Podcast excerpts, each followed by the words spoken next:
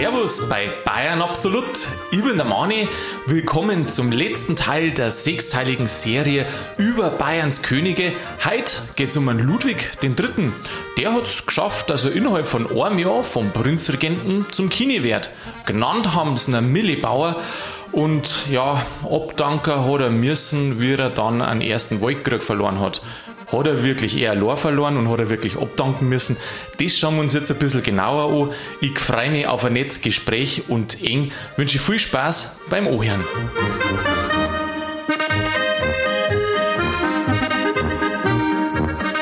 Schorsch, grüß dich, habe Servus, Mani, grüß dich.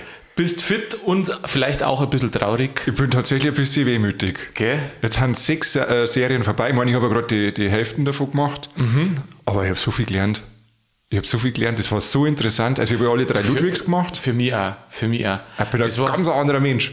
Na, das ist einmal so interessant, dass du es einmal auseinanderkriegst. Ja. Ich habe mich schon ganz oft gefragt, zum Beispiel in der Stadt, wenn du umeinander laufst, Max-Josefsplatz, ja, wer ist jetzt das alles? Oder was haben die einzelnen Könige eigentlich alles gemacht? Ich meine, wir sind ja stolz auf die Kini und du kennst ja bloß einen Ludwig II. hauptsächlich Ein so. Märchenkönig oder Ein Mondkönig, ja. Und du willst doch ein bisschen gebildeter sein, habe ich mir gedacht, oder? Da leistet man halt einen guten Beitrag. Ich finde, also ich hoffe, dass ich ein bisschen klüger geworden bin und ich merke es aber jetzt halt schon, dass manchmal muss ich trotzdem noch überlegen, nachdenken und ab und zu mal schauen, um die einzelnen Sachen noch mehr auseinanderzuhalten. Das ist ja der ewige Kampf gegen das Vergessen. Also das ist ja, wenn ich mir das alles merken kann, was ich in meinem Leben schon gelesen habe, dann... genau. So, Aber so, so, so quasi, wie du den anderen sagen kannst, du, du hast noch nicht so viel gelernt, wie ich überhaupt schon vergessen habe. so ungefähr, so, so ist es gleich. So, jetzt haben wir heute dabei den Ludwig III. Weißt du, was ich da sagen muss? Nein, Ich war das gar nicht bewusst, dass es einen dritten gibt. du hast es gar nicht gewusst, gell? Hast du das gewusst? Also, wa- nein. Nein, ich glaube schon, ich weiß nicht, ich glaube schon. Also ich habe gewusst, dass es so einen gegeben hat, der wo kurz äh, beim Waldkrieg da noch, beim ersten Weltkrieg noch an der Macht war. Mm, aber ich kann jetzt sagen, ja, weil es jetzt für mich normal ist, aber ich weiß nicht. Ich kann's- Wenn du mir jetzt vor, vor einem Jahr gefragt hättest, ich weiß nicht. Das ist so verstecktes Wissen. Das werden wir auch nicht mehr aufdecken, Mani. Nein, ich kann es dir nicht sagen. Aber du kannst mich in einem Jahr noch mal fragen, was da weiß. machen in einem Jahr machen wir Wiederholungsfolge und dann frage ich die ab. Ludwig III., ja, er war nicht lang dran, gell? Na, also mit Prinzregentenzeit waren es fünf Jahre, elf Monate. Mit inklusive schon. Ja. Der ist 1912 an die ja, Macht gekommen. Ja. Da ist nämlich sein Vater gestorben, der Prinzregent Luitpold. Ganz ein merkbares Datum am 12.12.1912. Genau. Da hat er übernommen und er war ja auch, jetzt in Anführungsstrichen, bloß Prinzregent, weil es nur einen König gegeben hat. Den Otto. Den Otto. Den Otto. Den Otto. Ja, Den haben wir ja dann auch irgendwann einmal abgeschafft, gell? Also relativ schnell. Äh, wie meinst du abgeschafft? Ja, dass halt dann der Ludwig III. übernommen hat. Ach so, ja, genau. Ich meine, das war ja ewig, ewig lang schon. Seit 1886, äh, das ist ja das Jahr, wo der Ludwig II. gestorben ist, war das letztendlich nur Prinzregent und der König war ja, wie heißt es, äh, schwermütig. Schwermütig. Schwermütig war Das ist er. ein sehr euphemischer Begriff. Ja, und dann, dann haben sie es aber geschafft, dass aus dem Prinzregenten ein Kini machen. Ja, ist doch gut. Also das heißt, in Bayern stehen da alle Karrierewege offen. Alles ist möglich, alles ist möglich. Weißt du, was gegangen ist? Na. Was denn jetzt, dass der Prinzregent geworden ist? Verzeih. Nein, nicht, dass er Prinzregent. Prinzregent ist ja automatisch geworden, wie sein Vater gestorben Ja, ist. genau. Also das hätte mich jetzt gerade gewundert. Aber was meinst du, wie was gegangen ist? Nein, wie der Kini geworden ist. Also, ja, verzeih. Der ist Kini geworden ähm, auf Betreiben von den Minister.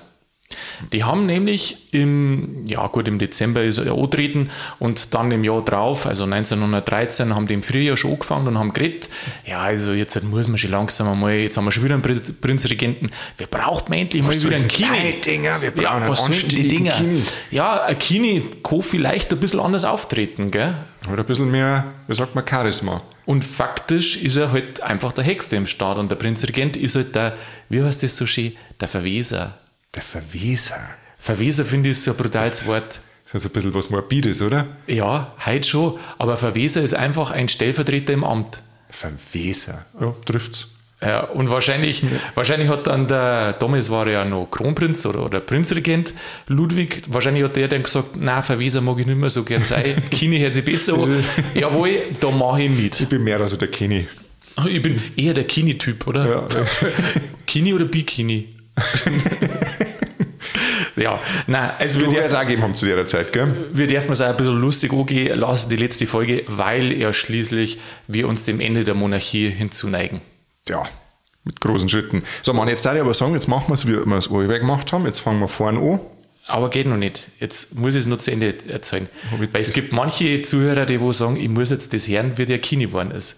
Ach so, das hast du immer noch nicht erzählt. Ja, genau. Ich bin ja schon so voller Ungeduld, dass wir jetzt endlich mal einsteigen. Ich sage ja so, Schwarz, auch wenn es jetzt die nicht interessiert, ich sage es jetzt, oder zu der, an der Stelle noch nicht interessiert, ich sage es jetzt gleich, nicht, dass unsere Zuhörer dann sagen, äh, Moment, das dass ist doch eigentlich, eigentlich blöd, du hast vollkommen recht. Das ist doch die Taktik von jedem Film, dass du am Anfang irgendwas ankündigst und dann am Ende aber erst auflöst. Und drum Spannungsbogen drum- aufbauen. Ja. Jetzt hättest du das fast selber verkackt. Hätte ich eigentlich machen sollen, gell? Du hast das noch nicht gesagt. Aber jetzt sagen wir es gleich, es gibt genügend. Es gibt genügend Es Spannungsbogen. gibt genügend Spannungsmomente bei ihm. Er ist nämlich ähm, Prinzregent ja bloß gewesen. Das haben wir ja schon gewusst. Das haben wir gewusst. Und dann ist der Ministerrat zu ihm gekommen und hat gesagt, ja, wir wissen, Kini und so. eine schöne und er, er selber hat es angeblich nicht betrieben, sondern ist wirklich von den Minister gekommen. Und dann haben die im Parlament so eingehorcht und die Zentrumspartei, also kann man sich vorstellen, als das katholisch ist da dahinter gestanden, das war damals noch recht stark, hat gesagt nein. Und zwar aus dem Grund, weil das Parlament kann dem keine Königswürde verleihen. Weil der König nämlich von Gottes Gnaden kommt. Ah ja, das haben wir beim König Ludwig II. schon gehört, gell? Und dann hat es da Zeit lang dauert, ich glaube ein halbes Jahr oder so. Und dann im Oktober 1913 ist es dann, äh, ist dann ein Rechtsgutachten von einem Karl von Unzner. Das, ist der Präsi- das war damals der Präsident vom obersten Landesgericht und der hat gesagt, das musst du eigentlich auch mal vorstellen, äh, wir schreiben mal das Jahr 1913 und 1886 ist sein Vater schon gekommen. Und dieses Rechtsgutachten sagt auf einmal, dass diese Form der Prinzregentschaft, das ist eigentlich verfassungswidrig. Wahnsinn. Ja, und dann hat die Zentrumspartei auch gesagt, oh, das ist ja blöd. Dann haben wir eigentlich gar keinen äh, rechtmäßigen Vertreter. Ja, das ist ein bisschen dumm. Da hat den von unten quasi von Gottes Gnaden der Intelligenzblitz getroffen, oder? Geht, das ist immer Das so. war eine Eingabe. Eigentlich ist es doch halb so, du musst nur die richtige Geschichte finden, das passt, oder? Das ist immer alles. Also Hauptsache die, die Storyline stimmt. Dann haben sie ein Gesetz erlassen, der Landtag, das Parlament. Und zwar, dass wenn ein, der Monarch, der Kini, äh, länger als wir zehn Jahre Schwermütig ist. schwermütig und halt das Amt nicht ausüben kann, dann ist es möglich, dass er abberufen wird. Und dann kommen wir Nachfolger. Und jetzt, was ich gesehen habe, zum Beispiel, äh, wenn ihr bei Wikipedia liest, da steht ein bisschen blöd drin. Weil da wird nämlich irgendwas von, vom Bruch in der Königskontinuität und so geschrieben. Ähm, aber genau das Wichtige war ja, dass der Königstitel nicht vom Parlament verliehen worden ist, sondern das Parlament hat das Gesetz geschaffen, dass der Kini den alten Kini absetzen kann oder für beendet erklären kann und sich selber dann ausrufen. Und dann ja quasi die Erbfolge dann weitergegangen ist. Genau. Ja. König Otto ist weiterhin Kini Blim. Das heißt, es hat einmal eine kurze Zeit zwei Kini gegeben. Also der eine war halt König AD, AD sozusagen. Ja, ja, heute darf man AD sagen, gell? Rentnerkönig, gell? Aha. Und dann ist der dritte, Ludwig der dritte gekommen. Genau, und der war dann Kini. Tja, jetzt weißt du das. Jetzt weiß ich es. So, jetzt bin ich gespannt auf die Spannungsbögen. Achso, ja, ich wollte jetzt fragen, das war's schon. Gibt es überhaupt noch irgendwie was? Nein, ich glaube, interessant wird sicherlich noch, aber da kommen wir jetzt nicht hin, weil du willst ja ganz am Anfang zurückspringen. Interessant wird sicherlich noch, wie der Kriegseintritt war, wie dann Monarchie überhaupt beendet worden ist und ja, vielleicht, wo er dann da noch hier ist. Genau. Und vor allem, warum er Millibauer genannt wird. Das, das, find, das fand ich tatsächlich sehr interessant. Aha, das jetzt- fand, jetzt, jetzt, Okay, jetzt ja. fangen wir vorne an. Gut, jetzt, jetzt springen wir zu dir. Jetzt fangen wir vorne an. Ja, wo fangen wir noch? Also ich würde sagen, jetzt fangen wir da an, wo der Auftrag gekommen ist. Ja, Am 7. Januar 1845. ja, Und der geneigte Hörer wird jetzt sagen, Moment einmal, 1845, das kommt mir bekannt vor, weil Ludwig II. ist ja im August 1845 geboren. Das heißt, Ludwig II. war sieben Monate jünger als Ludwig III. aha. Und die haben sich aber auch nicht so mengen. Zumindest hat der Ludwig der Zweite den nicht so mengen, gell? Ja gut, der Ludwig II. war aber eher ein bisschen speziell, was so leid Ja, willst jetzt etwa sagen, der hat, der hat gar keine Menge, oder? oder was? Nein, das sage ich jetzt nicht, aber der war halt ein bisschen spezieller. Aha. Der war halt ein bisschen spezieller. Der Ludwig II. hat halt gemeint, jeder muss da so mit Ehrfurcht und so ihm gegenüber auftreten. Und das hat halt der Ludwig III. Nicht gemacht. Genau, weil Ludwig II. ist ja quasi schon mit der Muttermilch, also mit der Mamamilch, ja. mhm. eingeflößt worden, dass er König ist. Das hat er der dritte nicht gehabt. Der dritte nicht. Das Nein. war nie äh, das soll sagen, eine Option, dass er überhaupt als, König wird. Als Bub war das nicht klar. Ne? Mhm. Erst wie sie ausgestellt hat, dass seine zwei Cousins, Ludwig und Otto, keine Kinder kriegen. Dann, da war es eigentlich klar, dass das Bären weitergehen muss dann in der Linie. Er die Hufe geschaut. Genau, also 1845 äh, im Januar geboren in Minga. Mhm. Mama und Papa waren Prinz Luipold und Prinzessin Auguste. Mhm. Da habe ich mich gefragt, das müsste man mal nachschauen, ob die Augustenstraße davor ah. abkommt. Co, aber ja, könnte ich mir schon vorstellen. Mhm, kann sein. Also sie hat ja vollständig also Prinzessin Auguste Ferdinande. Aha. Die hat auch das Alphabet schreiben können, weil sie ihren Namen hat schreiben können. Mhm. Also zumindest die Vokale. Mhm. Genau, dann. Ähm, Was haben wir sonst noch? Ja, er ist aufgewachsen in Nymphenburg. Aha. Schulgegangen ist er auch. Mhm. Studiert hat er. Mhm. Ein Haufen. Da hat er aber dann schon wieder in der Stadt gewohnt, in Nähe vom, äh, wie heißt denn das, Odeonsplatz. Äh, Im Wittelsbacher Palais, oder? Am Leuchtenberg Palais. Ach, Leuchtenberg. Sind die später ins Wittelsbacher Palais, glaube ich, gezogen einmal, oder? Ja, die haben ja hin und her gezogen. Also da habe ich gesagt, da finde ich irgendwann einmal einen Überblick, habe ich irgendwann einmal einen Überblick verloren, weil der ist öfter mal irgendwo hingezogen. Auf alle Fälle zu der Jugendzeit hat er im äh, Leuchtenberg Palais gelebt. Mhm. Das kennt man, das ist gleich, wenn man Richtung äh, Friedenstor heute noch läuft, dann ist das auf der linken Seite und da ist halt ein bayerisches Staatsministerium drin für ich glaube, Finanzen und Finanzen. irgendwas. Daneben ist dann das Innere und ich bringe immer durcheinander, aber mhm. für Finanzen, genau, das ist da drin. Dann hat er an der LMU studiert. Aha. Auch ein Novum, mhm. weil er ist da zu Fuß hingelaufen mhm. und hat sich nicht einen Privatlehrer heimkommen lassen. Wie es die, seine Vorgänger gemacht genau. haben. Und er, ich habe mir oft einmal gesehen, dass er da in die Uni klatscht ist. Mhm. Klatscht, also ein König klatscht nicht, oder so einer latscht nicht, der geht. Der war ja, nein, der, der, der, was, ein König geht doch nicht? Der schreitet. Der schreitet, jetzt, genau. das war das Wort. Der genau. schreitet. Der schreitet zur Vorlesung. Er ist geschritten, er ist zur Universität hineingeschritten, wenn nicht gar geschwebt. Im Schritttempo. Und dann was, also was er an der Uni gemacht hat? Ja, ja was studiert. Studiert. Studiert. Ein Haufen Zeit hat der studiert. Hat er wirklich studiert oder war er so wie die heutigen Studenten, die wo eigentlich bloß in die Uni gingen zum. Also ich glaube, dass er gerne in die Uni gegangen ist, aber er hat das schon ernsthaft betrieben. Also so, was ich ausgelesen habe, war der schon eher einer von den Ehrgeizigeren. Aha, von den Fleißigeren. Von den Fleißigeren. Und er hat ja mehrere Fächer studiert, also Geschichte, mhm. da muss schon Haufen auswendig lernen, Jura. ja. Und ähm, Dings, heißt sagt man Volkswirtschaftslehre, Nationalökonomie. Nationalökonomie. Da war ich, also Geschichte da ich noch mitgehen, Jura da ich auch machen, aber bei Nationalökonomie, da glaube ich war ich. Ah, schau, schau her, bei Nationalökonomie war ich wieder so eher rechnen. dabei. Ich bin ja nicht so der Rechenkünstler. Ja, rechnen, so viel ist das auch nicht.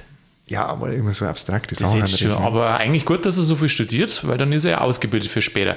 Du hat der nicht Landwirtschaft studiert, weil der war also total interessiert daran an der Geschichte. Also später hat man den halt dann gehandelt als äh, Fachmann für Landwirtschaft, Infrastrukturwesen und Energieversorgung. Also klingt ja fast wie so ein Superminister. Mhm. Aber ob der das jetzt studiert hat, vielleicht hat er noch einen Master draufgesetzt in ein Master. in Agrarökonomie. ja. Ah ja, genau, ein Master. Ja, Gott sei Dank haben wir damals noch keine Master gehabt. Master of Farming. Aha. Nein, ich hätte jetzt nichts gefunden. Also ich habe nur gefunden, dass man gesagt hat, er ist ein Fachmann eben für Landwirtschaft, Energieversorgung und Infrastrukturwesen, aber ob er es jetzt nochmal originär studiert hätte, war mir jetzt nichts untergehen. Aber er war voll der Fachmann gell, für mhm. Landwirtschaft, das muss man schon sagen. Der hat ein äh, Schloss gekauft, Leutstetten am Starnberger See und hat daraus ein landwirtschaftliches Mustergut gemacht. Mhm. Gell? Am Würmsee, wenn wir gelernt haben. Am Würmsee, am Starnberger See. Und was da so krass ist, der, also Milchkühe hat er gehabt und Getreideanbau und ein Haufen Wald war dabei. Aber auf was er total geachtet hat, das war auf die Hygiene und auf die Pflege von den Viechern mhm. und dass die Tierärzte da auch regelmäßig kontrollieren. Vorbeischauen. Was damals schon äh, recht modern war. Ja, das hat man halt. Mein früher ist halt der, der, der Klauenschnorter vorbeigekommen. Wer ist denn das? Der Klauenschnorter, kennst du das nicht? Nein. Also ein Glowenschnorter. Ein Glowenschnorter. Heute, wenn du in so ein Nagelstudio gehst, in ein Nagelstudio. Die, die Dame, die halt Ach, quasi Glowen. die ah. Klauenpfleger. Uh. Ja, gut. Also die, der, der, der Mann für die Pedi und Maniküre. Ach, und der ist da vorbeigekommen und der Tier. war dann auch äh, Tierarzt, oder wie? Gleichzeitig. Wie früher ist der Boda, der hat auch nicht bloß Tag geschnitten. Der hat auch zehn Zungen, gell? Ah, okay, wenn du das überlegst, wie kommst du auf einen Beruf, der wo hochschneiden und zehn Zungen gleichzeitig tut. Was ist, ist alles im Kopf irgendwie? ja, ich glaube, das hat man früher so, so, so galaktisch, ah, das Kopf, und dann kannst du das hier. Aha. ja, ich wollte jetzt nicht ablenken von seiner landwirtschaftlichen Tätigkeit.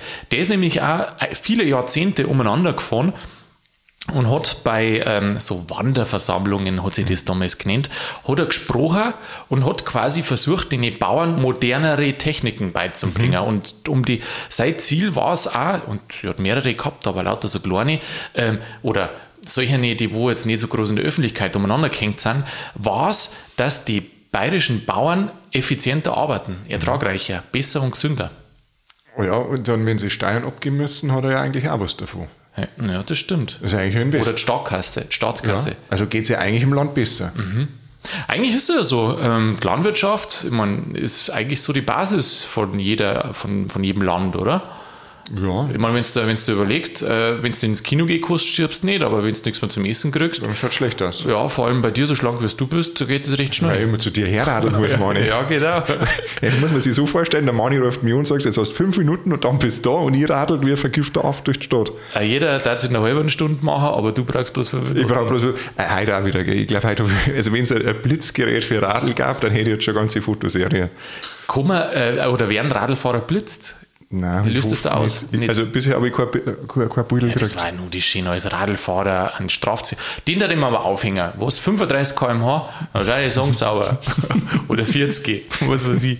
Da ich mich ja gefreut. Überschallgeschwindigkeit, wenn ich ja zu dir unterwegs bin, Mani.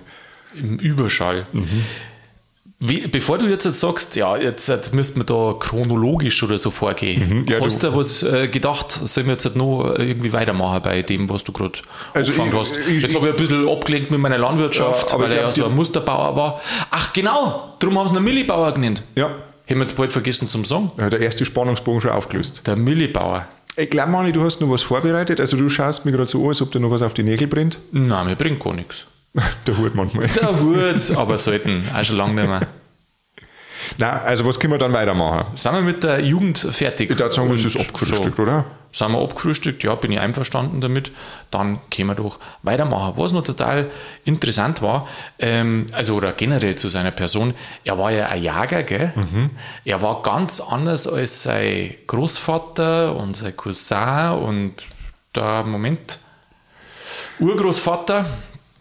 Er hat nämlich kein großes Kunstinteresse besessen. Nein, der war eher so also jetzt kann man sagen, der Mann fürs Grobe, aber dann darf man sich ein bisschen despektierlich der, der Landwirtschaft und der Jagd. Ja, also ja. ich finde das eigentlich schon ein, also ich finde das ist schon ein interessantes Gebiet, wenn man da ja, total. draußen unterwegs ist und sich total. auskennt im Wald. Also er war halt ein Weidmann. Es passt auch irgendwie dazu. Weil wenn du immer so überlegt, ja, okay, jeder Kini hat versucht, irgendwas Besonderes zu machen, auch für mhm. das, was er vielleicht steht oder erinnert wird sogar. Und viel von denen, zum Beispiel, wenn du beim Ludwig II. bist, wenn du beim Ludwig I. bist, wenn du beim Max bist, Max II. vor allem, ähm, du, viel, du siehst das, oder Max I., du siehst, dass viele Sachen mit Geld zum da haben. Die Bauten, ja, das war der die Wahnsinn. Wissenschaftsförderung, die Kunstförderung, das kostet ja alles sehr Geld. Und was machst du jetzt als Monarch? Er hat ja nicht mehr die Möglichkeiten. Wir sind jetzt halt knapp äh, vor dem Ende der Monarchie. Was möchte der machen? Der, der hat nicht mehr viel Geld. Der kann jetzt nicht sagen, ja. Mensch, jetzt fange ich da und baue das oder mache jenes oder solches. In was kosten glänzen? Was kostet das Volk machen? Und was interessiert den dann auch? Na, ist halt viel, na, bleibt eigentlich bloß irgendwas Kleines, aber dafür mustergültig. Also Nische, gell? Mhm. Experte in seiner Nische. Ja, Nische, klar. Landwirtschaft ist wichtig, aber da hat ja keiner drauf geschaut seinerzeit. Das war das ja nicht. Das ist halt so Glaffer. Das ist Glaffer. Das war ja nicht, wo sie ein, ein Kini ge gerühmt hat, ja, ich habe den, den besten Hof in ganz Bayern oder irgendwie ja, sowas. Das war jetzt nicht so. Nein, das war nicht, war nicht gell? Bei Hofe hat man da eher auf äh, Glanz und Gloria geschaut, gell? Da ich schon meinen. Man hat ja nicht viel gesehen, dass er äh, die ganzen Sachen, vor allem da war seine Frau auch noch stärker mit dabei. Die haben doch so viele soziale Sachen auch gemacht. Ach, da müssen wir später die, noch einsteigen. Da kommen wir später dann ja. noch drauf. Okay, gut. Weil die müssen sie erst einmal kennenlernen und heiraten, Mani. Ach, die müssen sie. Ah, da, da sind wir jetzt noch gar nicht. Mhm, gut. Du weißt, heute bist du so rasant unterwegs. Äh, wann haben die geheiratet? In welchem Jahr? 1868. 1868? Im Februar. Ja, dann. Wo ich mich frage, wie kann man im Februar heiraten? Da also noch, zu der Zeit also noch gescheite Winter gegeben. Ich weiß nicht, war das wichtig? Wie das also ich glaube jetzt nicht, dass das. Äh, Februar 18. Vielleicht war ja ein Kind schon unterwegs. Oh ja, die haben ja so viele Kinder gehabt, gell? Die haben so viele Kinder gehabt. Da muss ich jetzt schnell spicken. Also das erste Kind war 1869 gekommen. Äh, Ja, müsste man jetzt einen Monat wissen, dann kann man es abschätzen. Äh, Gerade so. Ja, aber da ist doch nicht alles so genau gegangen. Es heiratet doch heute auch nicht jeder im Sommer. Aber natürlich die Heiratssaison wann von Frühjahr bis Frühjahr bis Herbst, ist. würde ich sagen, oder? Frühjahr bis Frühherbst. Genau. Also, wen hat er da geheiratet im eiskalten Ja, wen Februar? hat er denn geheiratet? Seine Frau, oder? Seine Frau. Wie hat sie geheißen? Du- Das hast du schon gesagt. Marie-Therese von Österreich-Este. Ja, daher. Hör zu. Der Mann ist baff. Ja, da, aha. Ja, ist die verheiratet, äh, ist die verwandt gewesen mit, mit, mit dem Kaiser, oder? Der Habs also aus dem Habsburg. Habs- Ha- Hause sorry. Habsburg. Mhm. Aus dem Hause Habsburg, genau. Jetzt muss ich wieder was trinken. Ja Mann, und, ja, und hat er da eine erwischt, die wo eine gute ist? Oder ist das eine, die wo eine lästige Hähne war? Oder Nein, weißt du, was ich mir für Überschrift aufgeschrieben habe? Also, das war wirklich eine Top-Frau, die hat sich sehr, sehr engagiert. Danke dir. so? Ich schenke dir mal Wasser. Ja, Ja, danke, danke, danke. Nicht so viel, sonst hätten wir so lange plätschern. Ich habe mir aufgeschrieben, die Michelle Obama von Bayern. Die Michelle Obama von Bayern. Zu der Zeit. Aha. Weil die hat angerissen, wo es noch gerade gegangen ist. Also, erstens mal hat sie sich selber um die Kinder gekümmert. Ach, geht, die hat keine Erzieher Nein. gehabt und nix? Nee, Ja, also, hat es äh, wahrscheinlich schon gehabt, aber, aber es- das nicht hauptsächlich abgeben. Also, federführend war, war sie schon. Genau, die bestimmt, also bei 13 Kindern brauchst du Unterstützung, da wärst du narrisch. Und von den 13 Kindern haben 10 bis ins Erwachsenealter gekommen. Ah ja, Das ist schon, also hat sie einen guten, gute, gute Dings gemacht. Wahnsinn, sogar mal, die war ja dauerschwanger, oder? Mit 13 Kindern. Ja, stell dir mal das vor. Lecco mio. Das ist schon viel. Das musst du schon mengen. Ja, der wird da irgendwie so dargestellt. Also eigentlich, eigentlich müsste er den den Titel der Kindermacher oder irgendwie sowas haben. Nein, wie heißt der Millibauer? Millibauer, ja. Gut, jetzt bin ich mal ein bisschen. Nein, also das lassen wir jetzt in die, in die Richtung gehen wir nicht. Aber jetzt Genau. soll da seine Frau. Äh, Jetzt, du, du fängst jetzt gerade an und er zahlst oder, oder, was soll ich sagen? Also ein bisschen ein Abriss über die Ein Mauritius. Abriss, ich hätte es anders genannt. Ich hätte schon bald gesagt, eine Lobeshymne auf sie. Auf die Michelle Obama vorbei. Ja, machen wir. Nein, also ich habe das gelesen, muss ich ganz ehrlich sagen, ich war echt begeistert, was, was die alles drin hat. Also jetzt nochmal von vorn. Haushalt und Kinder federführend bei ihrer. Mhm. Dann daneben hat sie sich nur sehr viel fürs Karitative eingesetzt. Ich habe gerade einen Frosch. Frosch. Ein Floß im Hals. Genau, dann hat sie auch viel gemacht für, für andere Frauen und Kinder. Sie hat Pflegeheime ähm, gegründet, sie hat eine Frauenklinik aufgebaut und sie hat eine Hebammenschule aufgebaut. Ah ja, super. Das ist schon wichtig. Mhm. Ja, auf alle Fälle, klar. Das ist wichtig. 1916 ist die eingeweiht worden. Und was auch war, ab 1889, und das finde ich eigentlich sehr bemerkenswert, äh, war sie Reit Leiterin, Reiter, Reiterin. Leiter, also du steckst mir um mit Reiterin der Frauenklinik oder was? Nein. Nein, Leiterin des Bayerischen Roten Kreuzes. Ach, da schon her, echt, oder? Mhm. Aha, ja, super. Also für die Zeit ist es auch nicht so ähm, selbstverständlich. Ja, finde ich schon gut. Ja, du, je mehr, also ich finde, find, Nein, ich finde das schön, dass das war ja bei, bei seinem, äh, Moment einmal, doch das war ja bei seinem, du kommst jetzt mit den jetzt, Verwandtschaftsverhältnissen jetzt bin ich durcheinander. gerade total, ich muss mich gerade echt jetzt konzentrieren, nein, sonst sage ich einen Schmarrn. Sag's Jetzt, jetzt sage ich es nicht konkret, sondern jetzt sage ich es allgemein, dass das, dass sie die Kini ähm, sozialen Sachen auch mehr dazu gewandt haben, das ist schon eher losgegangen. Doch genau, das war ja sein Onkel, war das dann dementsprechend bei Max, dem Zweiten ist er das schon losgegangen, der wo sich um soziale Sachen gekümmert hat. Ähm, und er ja jetzt halt auch, Ludwig der Zweite war dazwischen wieder Ausreißer. Aber das finde ich auch eine ganz tolle Sache, dass man das sieht, dass äh, die erkannt haben, oh, an Volk geht es nicht mehr so gut. Da hat er die Industrialisierung in der Zeit natürlich viel angerichtet. Da ist viel passiert. Ähm, klassische Stände sind aufgelöst worden und so weiter. Und dass die sowas gemacht haben, das finde ich ganz stark. Viele Kliniken haben die angestoßen, gell? Ja, ja. Nein, das ist, zeigt halt auch ein bisschen einen Weitblick. Und finde ich auch es geht nicht nur um Macht, sondern es geht darum, Erfolg zu führen. Und da gehört das auch dazu. Ja, das, du, wenn ich irgendwo regiere, äh, dann tue ich das nicht aus dem Selbstzweck, sondern dann muss ich für denjenigen was da, den wo ich regiere, oder? Sonst hat es bald ausregiert. Also ja, leider Gottes halt nicht immer, so Sachen dauern ja oft länger, aber Regieren Ja, ist kein nein, dazu. Selbstzweck. Also Nein, das, ja. das auf keinen Fall. genau, apropos Zwe äh, Selbstzweck. Also, Selbstzweck, ja. dann hat sich Hast du halt, mal Durst? Nein. Nein, jetzt geht's gerade. Ähm, dann ist ja der Krieg bald gekommen. Ja, jetzt pass auf, bevor du zum Krieg gehst, erzähl ich noch von einem Eklat, der weit vorher war. Genau, da, ich darf nur noch schnell die Maria Therese abschließen, weil ich gesagt habe, ich mache einen kurzen Abriss. Ja, dann eine, Oder, oder was immer. ein Lobgesang. Ein Nein, Lobgesang. Also, was hat sie dann gemacht? Ähm, Sie hat eine Kriegsnähstube eingerichtet in der Münchner Residenz und hat halt dann äh, die Soldaten und Lazarette mit Wäsche beliefert. Und es wurden auch noch Stärkungsmittel, also so, so Care-Pakete da Ah, halt so, mhm, geschnürt. Und jetzt pass auf, was da ist reingehört. die haben dann aufs Feld verschickt worden. Gell? Was gehört da jetzt alles eine? Fruchtsäfte, Wurscht. Gemüses, Gemüsekonserven, Schinken, keine Wurst, Ja. Schokolade Aha. und Cognac.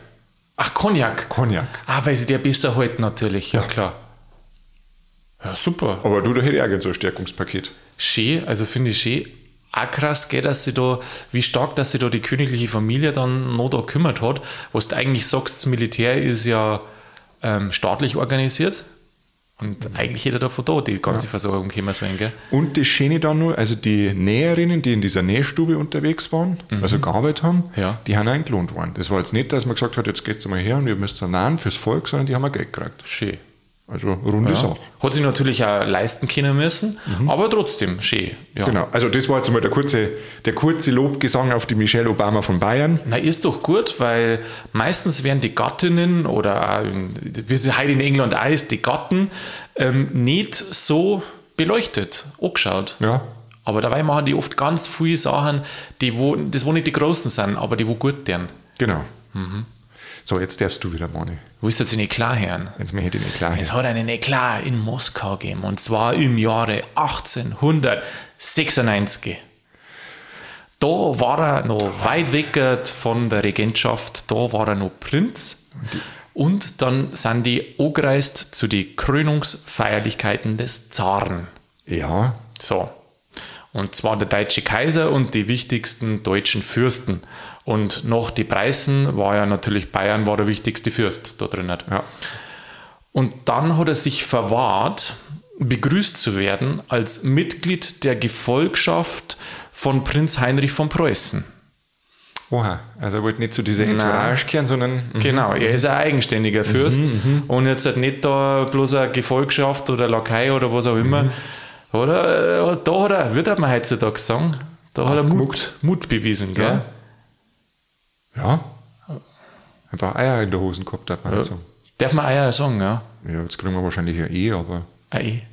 Ein E? ein E, Was ist denn ein E? explicit, wenn die Folge dann ist. Ach so, nein, nein, das muss, ich, mal- muss man selber einstellen. Ach das, so. das ist noch Dann nicht. stellst das mal Die- die- ein. Nein, das ist, also wenn das schon äh, wirklich, dann darf man ja gar nichts mehr sagen. Fand ich toll, beschreibt nämlich auch, was er ein bisschen probiert hat, später wie er an die Regentschaft gekommen ist.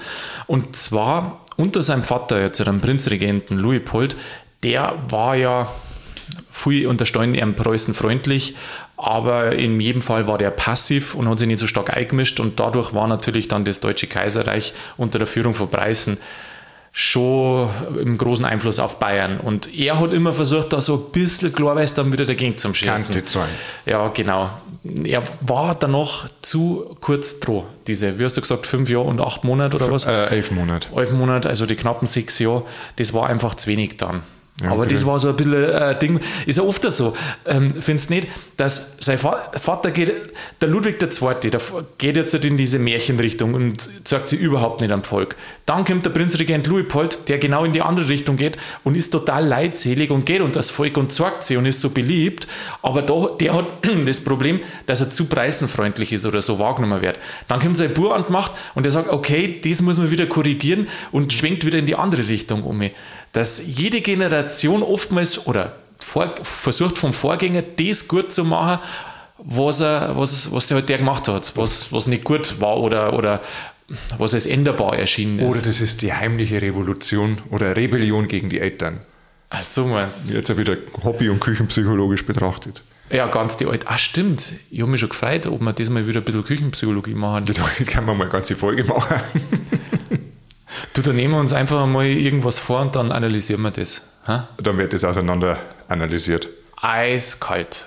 Aber ähm, Konkurrenz zu den Eltern kann es nicht gewesen sein, weil der Ludwig und der Ludwig II. und der Luitpold, die waren ja nicht äh, Vater und Sohn.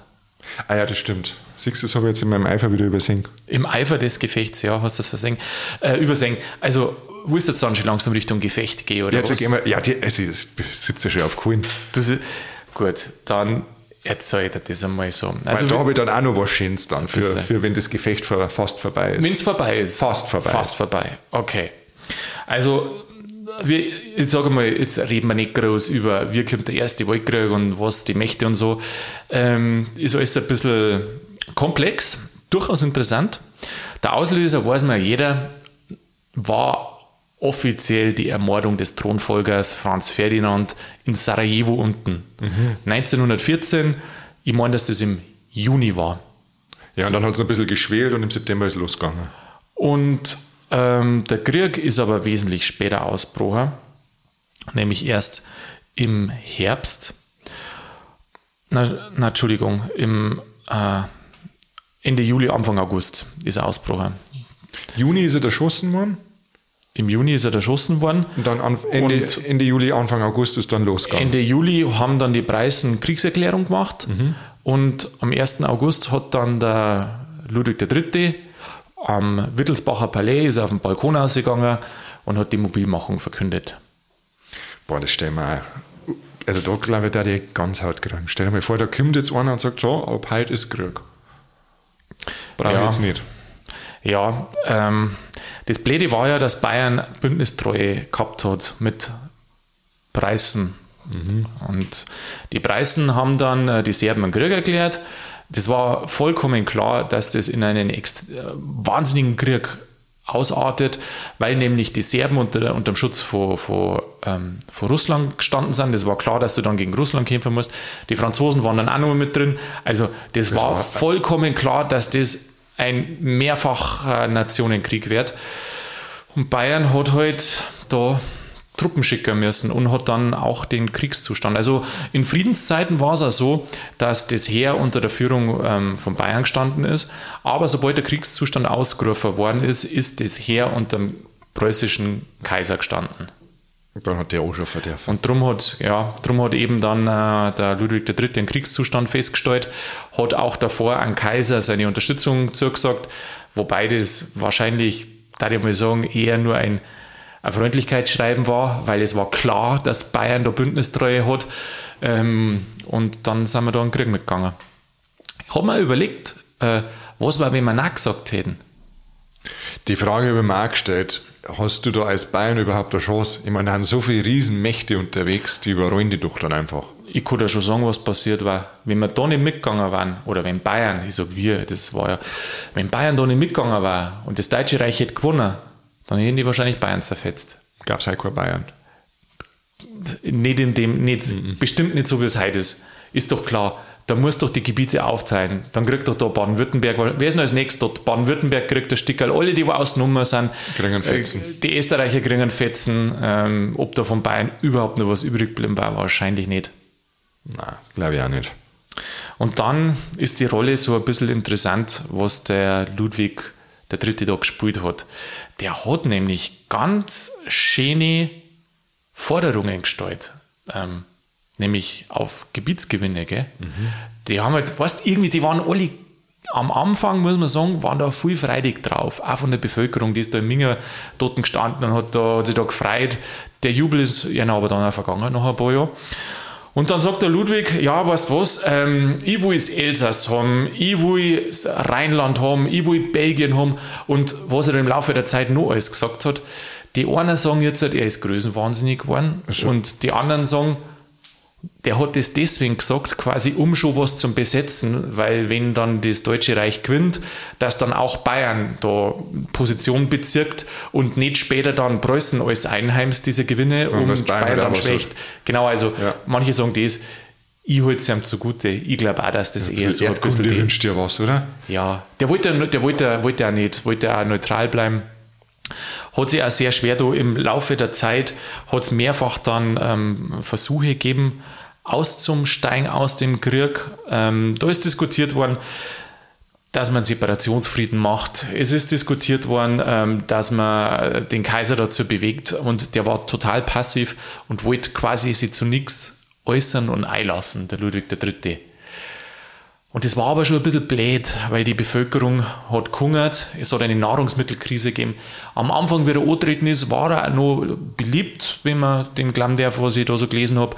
Und dann im Laufe des Kriegs ist immer schlimmer geworden. Ja, und da war er der Buhmann. Ja. Die Leute haben die Schuld umgesucht, dann hat er da sein Gut gehabt, sein Landgut da unten, sein landwirtschaftliches Gut. Dann haben ihm die Leute vorgeworfen, er tut die, äh, die Produkte zu teuer verkaufen. Daraufhin hat das Königspaar, also er mit seiner Frau zusammen, 10 Millionen Mark anlässlich der Goldenen Hochzeit genau. gespendet. Aber da war es nimmer gut. Der hat sich total schwer da, überhaupt, er hat nichts mehr machen können. Er war im Krieg. Ja. Und, die Kassenhandler. Und, und die Führung hat aber das, der deutsche Kaiser gehabt über die preußischen Truppen. Was soll er eigentlich noch groß machen? Und Bayern war total engagiert. Nicht bloß, dass er da die Truppen geschickt hat, sondern mit allen Ressourcen Gold und auch seine Söhne. Der, der Kronprinz Ruprecht war Befehlshaber an der Westfront. Sein Bruder war der Oberbefehlshaber im Osten. Also der auch hochrangig war seine Familie da mit dabei. Die haben sich da wirklich eingeklinkt. Also, hui, heulalalala. Also das unschöne Situation, oder? Ja. Ich glaube, so kann man es abkürzen. So vom Eindruck her war es so, er ist ja von 1914 bis 1918 gegangen, der Krieg.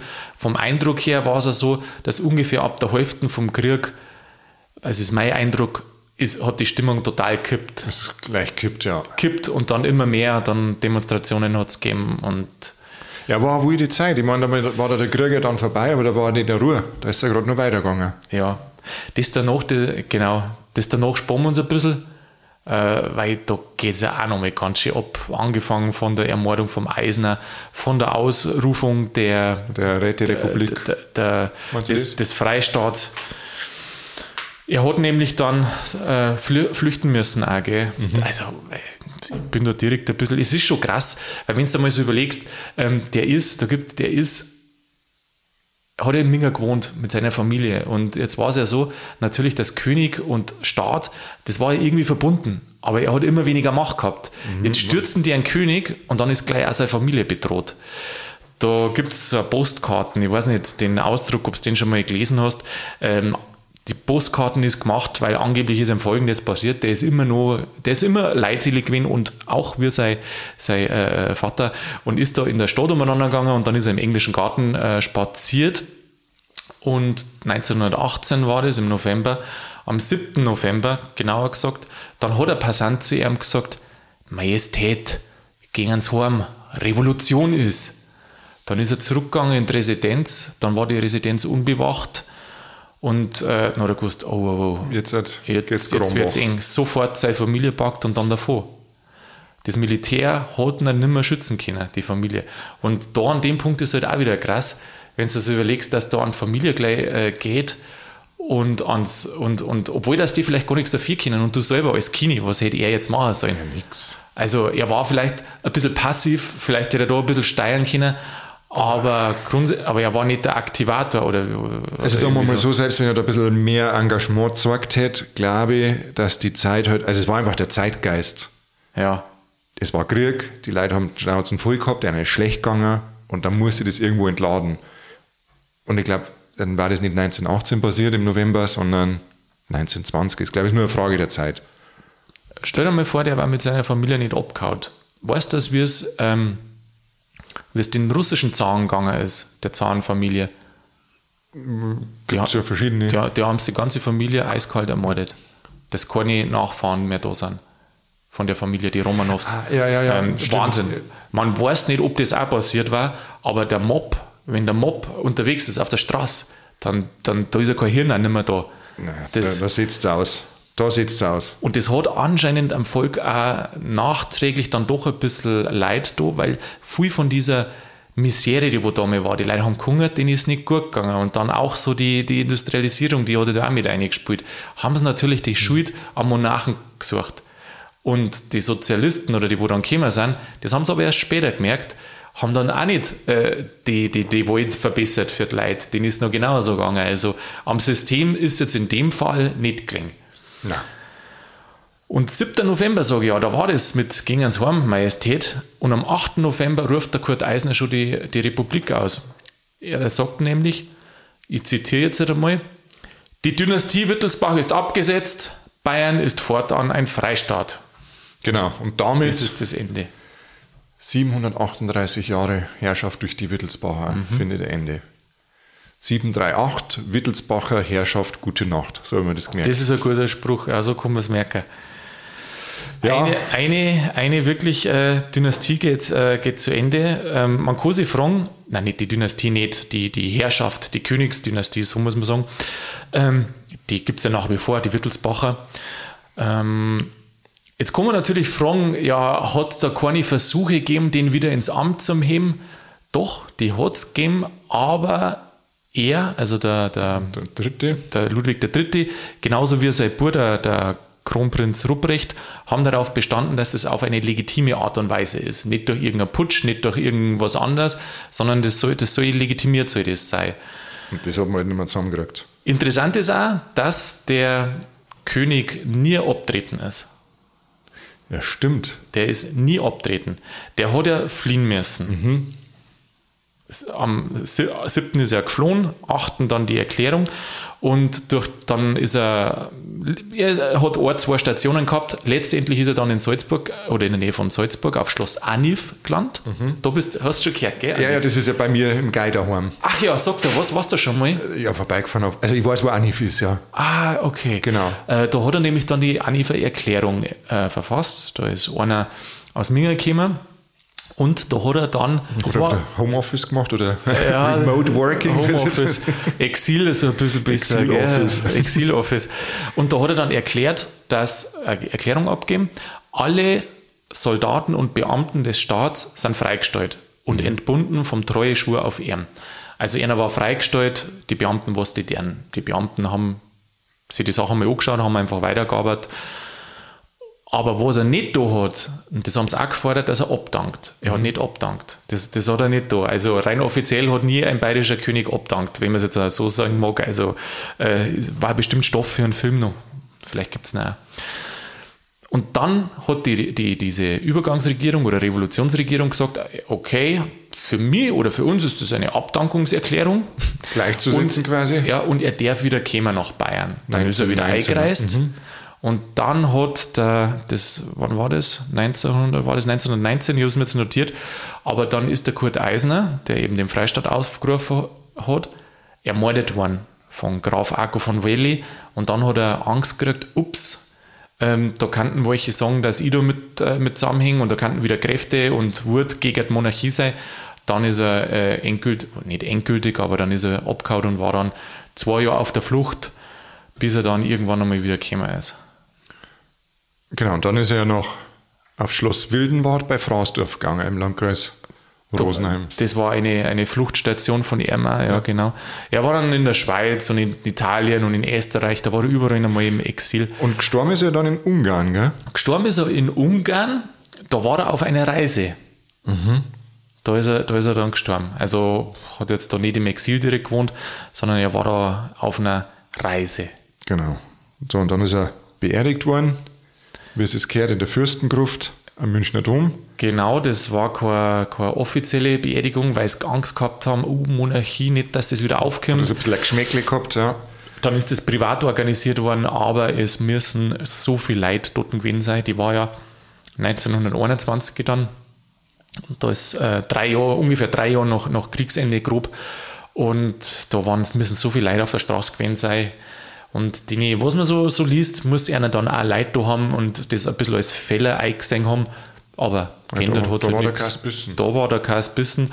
Und da im Parlament da keine Mehrheit nicht zusammengekommen ist, dass der wieder legitim eingesetzt wird, ähm, hat es auch nicht gegeben. Aber er und vor allem auch sein Sohn hat gesagt, ich wäre jederzeit wieder bereit. Ich glaube, das waren Zeiten, oder? Das weiß ich nicht. Ich habe ein Interview vom äh, Herzog Franz, das ist ja der jetzige Chef vom Hause Wittelsbach, habe ich ein Interview gehört, das glaube ich hat er mit dem Bayerischen Rundfunk gemacht und da hat er gesagt, er hat keine Ambitionen auf den Thron. Ähm, ich glaube, dass er es sagen muss, zum einen, aber zum anderen glaube ich auch, dass das nicht schön ist, wenn du jetzt da den Ludwig III. anschaust zum Schluss, der hat nicht mehr viel Macht gehabt. Da war das Parlament da, äh, von oben war, war das Kaiserreich da, ähm, der hat nicht mehr viel machen können. Macht es dann noch Spaß? Mhm. Die Schuld kriegst, wenn was nicht äh, richtig läuft, also aber anschaffen kostet es nicht so viel. Und kostet eigentlich nur verlieren, ja? Kostet eigentlich nur verlieren. ich möchte es nicht machen. Ich möchte es nicht machen. Nein. Ich mir jetzt auch nicht da. Das ist ein schönes Schlusswort, Mann. Jetzt haben wir ja, die Serie abgeschlossen. Finde ich auch. Jetzt habe ich direkt ein bisschen ganz haut. Ja, schön war's. Somit endet die Monarchie in Bayern im November 1918. Nach 738 Jahren und Herrschaft dem, der Wittelsbacher. Genau. Und mit dem Gespräch endet auch unsere sechsteilige Serie über Bayerns Könige. Josh, ich muss sagen, mir hat es super Spaß gemacht. Ja, mir auch, Mani. Ähm, vielleicht finden wir noch mehr Könige, vielleicht kriegen wir mal irgendwo du, aus aus Bayern. Jahr weißt du, das keiner mehr, dann machen wir die einfach Dann machen wir, machen wir es nochmal. Können wir die Unterlagen nochmal rausgreifen. du zur Not unterhalten wir uns einfach gegenseitig. Einfach so. Das macht man. Du musst ja denken, das Wichtigste ist, dass der Richie nur Zeit zum Putzen hat. Das, glaube ich, haben wir wieder geschafft. Super. An den Richard denken wir alle, an unseren treuen Hörer. Und ja, Lasst man es so. Lasst man so stehen. Schorsch, ich bedanke mich. Ich sage auch danke, Mani. Bis zum nächsten Mal. Mach's gut. Du auch. Servus.